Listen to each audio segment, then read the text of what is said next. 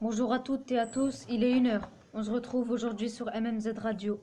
On va vous présenter Louane qui va nous faire la revue de presse. On t'écoute Louane. Je vais vous présenter l'article de l'Ouest France qui est sorti le 16 septembre. L'association des mairies de France veut trouver 12 000 places pour accueillir des migrants, mais ils veulent que la répartition se fasse en fonction des moyens de chaque commune.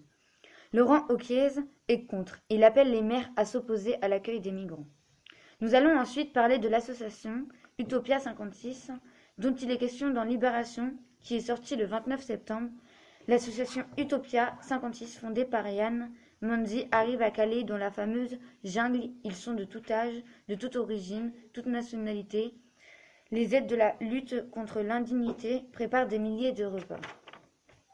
Et pour finir, nous allons parler de Deux France qui s'oppose à Saint-Bévin. Migrants de France s'opposent à Saint-Bévin, migrants, pro-migrants, anti-migrants. C'est le titre de l'article de Ouest France, paru le 18 septembre. Il y a deux camps. Les pro-migrants qui acceptent les migrants et les anti-migrants qui ne veulent pas les accepter du côté des anti-migrants. Immigration, invasion et les pro-migrants, solidarité avec les réfugiés, disent-ils. Merci Louane. Maintenant, c'est à Valentin qui va nous faire la critique de dessin de presse. Bonjour, je vous présente le dessin de Frédéric Deligne. Il est né en 1962 à Liévin. L'œuvre, euh, le titre de l'œuvre, titre de l'œuvre est Migrants, l'Europe au pied du mur, publié le 14 septembre 2015. C'est un dessin, il fait référence aux migrants. Ce dessin montre un enfant migrant face à un grillage sur lequel est inscrit le mot bienvenue.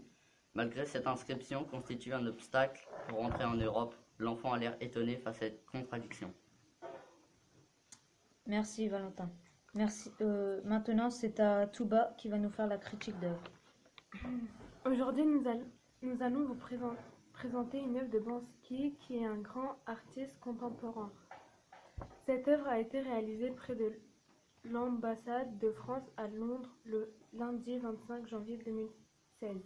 Elle a été réalisée à la bombe, noire et du pouvoir. Il y a une, petite fille et derrière, elle le drapeau de la France avec la fumée.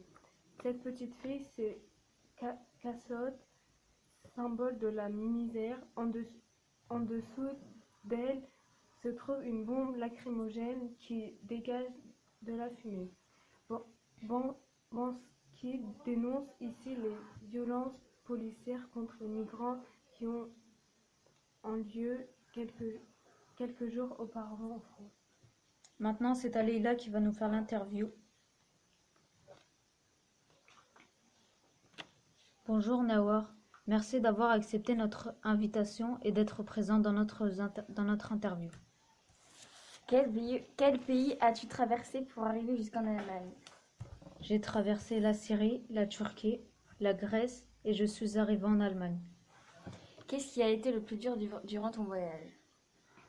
Durant ce voyage, ce qu'il a été le plus dur était de dormir sur, sur les rochers et de monter et descendre les montagnes. Comment t'es-tu senti durant ton voyage?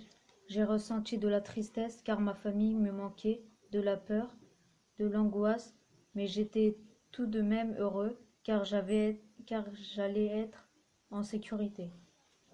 T'es-tu bien intégré, habitué à ce pays?